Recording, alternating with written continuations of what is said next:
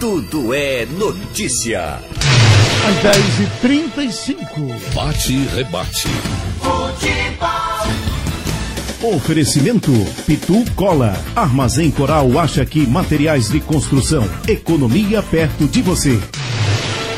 Eita, hoje é Alexandre Costa. Ô Geraldo, tudo bem? Tudo bem. Ah, rapaz, a notícia que chama a atenção aqui nesta sexta-feira, o Rivaldo teve um calote aí de 10 milhões e 500 mil quando era presidente lá do Mojimirim. Ele está acionando a justiça para receber esse dinheiro. Ele injetou esse dinheiro quando presidente do clube. O clube gastou tudo, não devolveu ao Rivaldo e agora ele está é, justamente acionando o jurídico através é, para pedir, né, para reivindicar esse dinheiro. O empresário da, na época que fazia parceria com o Rivaldo era o Victor Simões. O Victor está dizendo aí, afirmando à justiça, que o contrato apresentado pelo Rivaldo é simulado e não tem validade alguma. Vai dar trabalho lá para recuperar os 10 milhões e 500 mil. O Rivaldo que está fazendo a campanha, né, lançou o desafio nas redes sociais para que os atletas pudessem ajudar as pessoas que estão desempregadas, que estão sem trabalhar, necessitadas nessa pandemia do novo coronavírus. Mas aqui mudando de assunto e puxando para o nosso futebol, deixa eu trazer o Náutico, porque nós temos aí já a manutenção, pelo menos de grandes clubes do nosso futebol, com o pensamento de manutenção do regulamento das séries A e B, e o Náutico que vai disputar a Série B do Brasileiro, quer também defende as 38 rodadas. Vários presidentes já se manifestaram. A verba para as séries A e B, essa é diferenciada. O, a CBF anunciou aí a, a ajuda aos clubes das séries C e D do nosso futebol. E a gente está aqui ao telefone com Diógenes Braga, vice-presidente do futebol do clube, que fala pra gente. Náutico também nessa campanha defendendo a manutenção do regulamento da Série B, 38 rodadas, ou seja, pontos corridos. E aí a CBF que se vire até o final para administrar as datas também, né, Diógenes? Bom dia, amigo.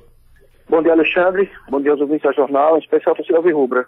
É, o funcionamento do Náutico é do, da manutenção das 38 rodadas, né? A gente, eu acho extremamente importante e foi uma luta muito grande para que a Série B fosse para esse modelo, já faz anos que vem nesse modelo. É, todos os clubes se planejaram para jogar um campeonato de pontos corridos e entendo que essa é uma condição é, básica, uma condição essencial para a definição do restante do calendário. Acho que abrir mão das 38 rodadas do Campeonato Brasileiro seria dar um passo atrás, seria um retrocesso. Ô Diógenes, o Náutico contratou nesse período dois jogadores. A grande pergunta também, isso não vai onerar no planejamento do Náutico? Estava dentro do planejamento? O que, é que você diz para o torcedor, Diógenes? Claro que onera, mas assim, a gente não, nesses reforços, a gente não sai da nossa política de, de uma política salarial que ela não vá estourar a folha do clube. Então, assim, a gente tinha a expectativa de, de trazer alguns reforços, de reforçar o final do campeonato estadual. Tivemos que modificar, mesmo o campeonato estadual ainda podendo acontecer, a gente teve que antecipar um pouco isso. É, sofremos muito com perdas de atletas muito importantes para o lastro do time, como Álvaro, Matheus, é, o próprio Ronaldo. É, e aí a gente teve que, que refazer algumas coisas. É, a gente vai ter essa paralisação, ela vai fazer com que a gente conte com o Camutanga é, não mais cedo, mas com as competições tardam um pouco a começar. A gente conta com o Camutanga antes do que se esperava em relação à competição. A gente teve ter Camutanga praticamente para a Série B inteira. É, então acho que já ajuda muito ali no setor defensivo. Agora, no setor ofensivo, a gente precisava muito do meio para frente.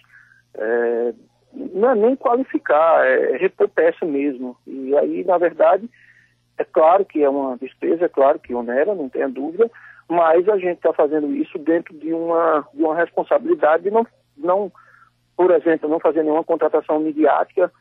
É, são contratações que a gente entende que vão ajudar dentro de campo, de, de, de jogadores que têm as características que a gente quer, mas que não vem pesando tanto na folha do clube, porque acho que a tônica de responsabilidade financeira, mais que nunca, vai ser preponderante esse ano. O futebol sempre se renova, é dinâmico. O Náutico contrata mais alguém nesse período ou dá uma pausa, hein, Diógenes? É possível, talvez mais uma contratação, é, ou não, entendeu? Ou mais um, ou mais nada. E a posição? É, a gente a gente, a gente pensa ainda do meio para frente, entendeu? A gente uhum. tem, tem, que qualificar, a gente, Jean está no momento mágico, está muito bem, mas a gente vê um, uma sobrecarga ali em Jean, é, o próprio Eric também, é, a gente entende que na hora que a gente perdeu muito ali o lado esquerdo com Álvaro e Matheus, houve uma sobrecarga do, de, de, jogada pelos lados em cima de Eric, e aí também passou a ser mais marcado. Então a gente entende que a gente precisa reforçar, ter mais opções, pra, até para Gilmar é, não só escalar o time, mas ter uma condição de mudar o jogo, de, de, de ter um, uma situação de, de fazer uma, uma mexida que modifique o jogo e num, num, uma situação de, de ter um jogador suspenso ou machucado, você também ter peças de reposição à altura. Então, na verdade, o foco da gente realmente está lá na frente. Obrigado, então, Diógenes Braga, vice-presidente de futebol do Náutico, já deixando claro aí para o torcedor alvirrubro, pretende contratar em um cara do meio para frente, ou seria um meia atacante, mais uma peça ali para auxiliar o Eric, como ele bem colocou, e o Jean Carlos, que já tem contrato renovado com o Náutico, está feliz da vida, e o torcedor do Náutico mais ainda.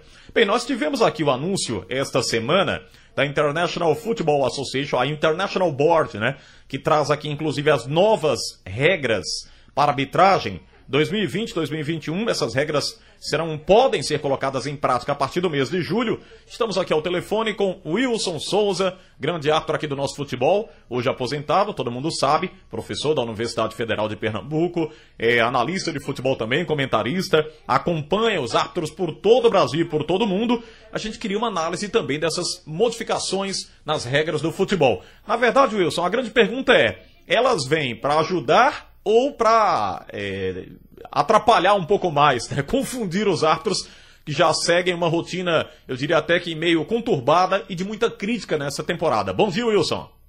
Bom dia, Alexandre. Bom dia a todos os ouvintes da Rádio Jornal. É um prazer estar falando com vocês.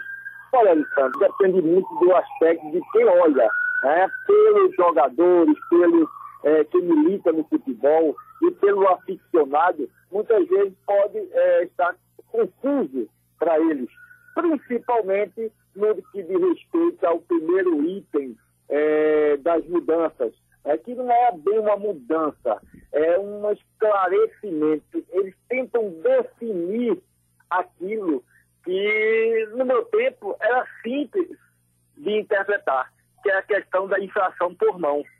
E acaba complicando. Eu acho que o grande problema do board que hoje está existindo é que, em relação é, ao board anterior, né, a comissão da Internacional Futebol Association Board anterior, que era o seguinte: antigamente você testava as mudanças nas categorias de base, em campeonatos é, é estaduais e até mesmo municipais, para depois executar as mudanças.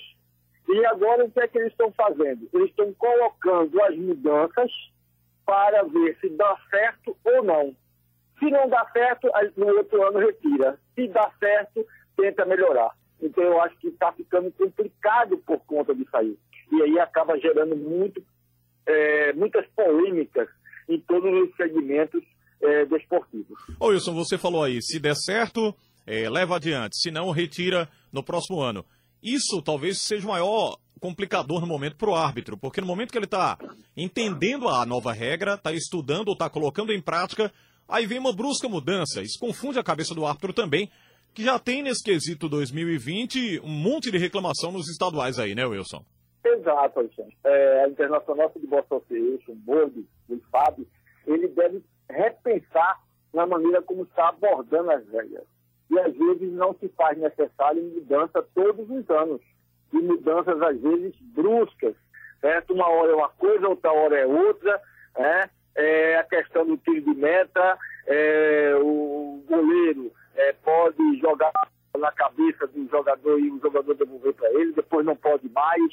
Né? Então, é, o próprio Borde, né, como eu tenho amigos lá, eles disse para mim, ó oh, isso, é, a gente, nesse aspecto mesmo do tiro de meta, ficamos divididos a parte aceita a cobrança do tiro de meta dentro da área para um companheiro e ele devolve com qualquer parte do corpo para o goleiro e ele retenha a bola com as mãos e sai jogando, não se vê infração nessa situação, né? e em outros aspectos, é, é, os outros veem infração nessa situação. Quer dizer, não vê infração, vê uma irregularidade. E aí mandam que seja cobrada novamente o impedimento. Então, são esse contexto dentro das mudanças que está trazendo conflito, até mesmo entre eles, que fazem o, a Internacional Futebol Association Board.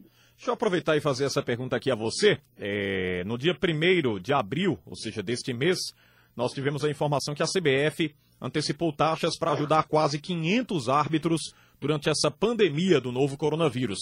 Uh, hoje a gente sabe que a função não é profissional no Brasil, né? Os árbitros não são exclusivos do quadro da CBF. Cada um tem sua atividade. Como é que você observa essa antecipação de taxas para ajuda aos árbitros também no momento de paralisação do nosso futebol, hein, Wilson? Olha, foi uma atitude muito louvável por parte da CBF, é, para esclarecer melhor, por parte de Leonardo Garcia, presidente da comissão de árbitros, que foi junto ao presidente da CBF, é, o Caboclo, para é, reivindicar isso para os árbitros. Porque muitos dos árbitros hoje têm mesmo profissionais, os da FIFA, por exemplo, tem como única e principal é, profissão, posso dizer assim, o fonte de remuneração a arbitragem. Tá? Então, é, nesse momento em que os árbitros estão parados, não há atividade de jogos, nada, e os árbitros têm suas contas pra, para pagar. E como resolver esse problema? Então aí foi Leonardo da Silva, foi ao presidente e é, foi atendido né? isso é muito importante, foi atendido e pôde aí, digamos assim, injetar esse dinheiro junto aos árvores para que pudesse, a princípio, né, sanar algumas é, dificuldades que eles estejam passando. Ô Wilson, antes da paralisação do nosso campeonato estadual, que não foi concluído, já havia muita reclamação, como nós até citamos anteriormente, no quesito arbitragem do nosso futebol. O Afogados reclamou, é, tivemos reclamação lá da partida do Esporte Afogados, né? O Manta reclamou bastante da arbitragem. O Central já havia se manifestado também, dizendo que teria sido prejudicado. Enfim, alguns clubes aqui já envolvidos em polêmicas da arbitragem. 2020 começa de uma forma diferente, ou começou de uma forma diferente, ou tá tudo na mesma na sua avaliação, como um grande árbitro que você foi do nosso futebol, um estudioso e que acompanha o futebol pernambucano diariamente, hein, Wilson? Olha, Alexandre, eu acho que o, não é só em Pernambuco mas o Brasil como um todo passa por um grande problema com relação à formação dos árbitros. Né? Então, antes de você querer formar árbitro, você deve é, procurar formar bons instrutores. Eu sempre digo, se você não tem bons professores, você não forma bons profissionais. E aí fica está ocorrendo por todo o Brasil. E isso acaba repercutindo né, no na execução do trabalho do árbitro dentro do campo de jogo. Então, não há uniformização de critério, né? cada um é, tem um entendimento do que vai fazer dentro de campo, é, cada um quer apitar uma, da sua maneira. É, então, isso deixa margem a gerar polêmicas. E a outra coisa, eu acho que é, é as comissões estaduais elas devem ser um facilitador para o conhecimento. Então, se o clube não vem a ela, ela deve ir ao clube, mostrar a ele como é que vão ser as regras de jogo, como é, vai ser definido os critérios para aquela competição. Mas isso não está sendo feito, não é feito. Tá? Então, acabam os clubes é, muitas vezes se achando que foi prejudicado, porque também desconhece as regras. O futebol, que queira quer não, as pessoas são empíricas. É, o jogador ele aprende que tem que fazer um gol na barra adversária e tem que evitar que o adversário faça um gol na sua barra. E existe uma série de entrelinhas aí em cada regra que é necessário muitas vezes você saber e o conhecimento disso aí não chega aos clubes, aos jogadores, não há essa formação.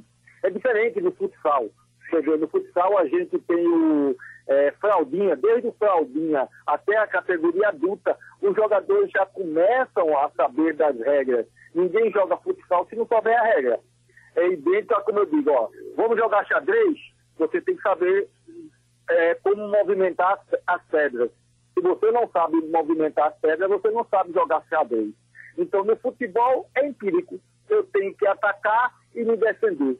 E é, dentro desse, desse contexto, existe uma série de regras, 17 regras, que são aplicadas e de maneira conjuntas. E quando o árbitro aplica muitas vezes, o desconhecimento das regras por parte de dirigentes, torcedores, é, aficionados, acaba levando a incutir que o árbitro errou, que o árbitro prejudicou. E às vezes nem sempre foi assim. É claro que estamos vendo, presenciando erros, e muitas vezes erros grosseiros da arbitragem, tá? o que não pode acontecer por se tratar de uma competição profissional. Os árbitros têm que entrar em campo preparados para apitar uma partida de futebol. E essa preparação passa pelo conhecimento das leis do jogo, das regras do jogo, a boa interpretação, saber os princípios da regra do jogo, né? É, saber que a sua função dentro de campo ela tem que ser profiláxia. Ela não pode, ele não pode esperar que as coisas aconteçam e ser apenas um mero punidor dentro de campo. Não, ele é quem vai preservar o espetáculo, fazer com que haja mais jogo, menos paralisações, que preserve é, o bom jogador, né? e fazer com que esse espetáculo né, traga motivação para o público via campo. Isso é a principal função do árbitro, ter a boa condição física para acompanhar as jogadas de perto, né, com proximidade, estar bem entrosado, planificar bem o jogo com seus assistentes, é, com o quarto árbitro. Então, tudo isso é um conjunto de prática que é, parece é, estar havendo lacunas dentro da arbitragem. E essas lacunas têm que ser sanadas. No momento que forem sanadas, a arbitragem vai melhorar. Wilson Souza, obrigado por atender aqui a Rádio Jornal e cuide-se aí nesse período de quarentena. Sei que você está com a família, mas é sempre um prazer conversar contigo, viu, Wilson?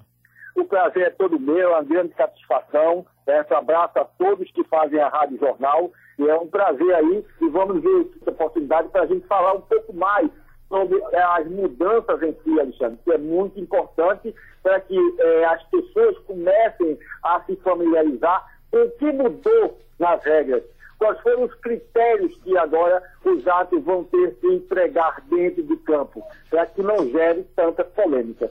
Muito obrigado. O grande Wilson Souza, então, é um estudioso da arbitragem. Mesmo antes de ser produzida uma matéria, ele mandou aqui para o nosso WhatsApp o, todo o cronograma de modificação do quadro de árbitros, das novas regras, eh, essas implementações que podem trazer benefícios para os árbitros ou não, como já explicou Wilson Souza, a depender da, da avaliação e, evidentemente, do estudo de cada um para que se possa colocar em prática. Bem, é, o futebol pernambucano, o quesito contratação, o Náutico contratou dois atletas nesse período, como todo mundo sabe, o Dadá, né, Dadá Belmonte, e mais o paraguaio, e o Júnior Brits, e o esporte dois atletas, o Patrick e o Ronaldo também, que é atacante, vindo do Santo André, o Patrick que já passou pelo clube. Esses dois clubes contrataram. O Santa Cruz está apenas aguardando aí o retorno das atividades, mas não contratou ninguém nesse período. Tem um elenco, já diria que completo, do Itamar Chule, aguardando tão somente o retorno. A verdade é, o futebol pernambucano vai precisar de mais ou menos uns 15 a 20 dias quando do retorno das atividades, para que todo mundo retome a condição física e venha jogar bola. O presidente da FPF declarou essa semana, foi produzida a matéria aqui no Jornal do Comércio, blog do torcedor, de que o estadual poderia voltar mas parcialmente com portões fechados. Ainda há um estudo, uma análise para isso. A gente vai conversar com o presidente, trazê-lo aqui em programas da Rádio Jornal para que se possa manifestar. A cada dia tem uma novidade, viu, Geraldo? Uhum. A gente espera que o futebol volte, mas quando amenizar essa situação. Não há necessidade de voltar todo mundo a jogar bola e depois a todo mundo adoecer, não. É que preciso que se diminua essa pandemia do novo coronavírus e que a gente volte às atividades normais, diríamos assim. Tá certo, Geraldo? Falasse, macho. Tudo é notícia.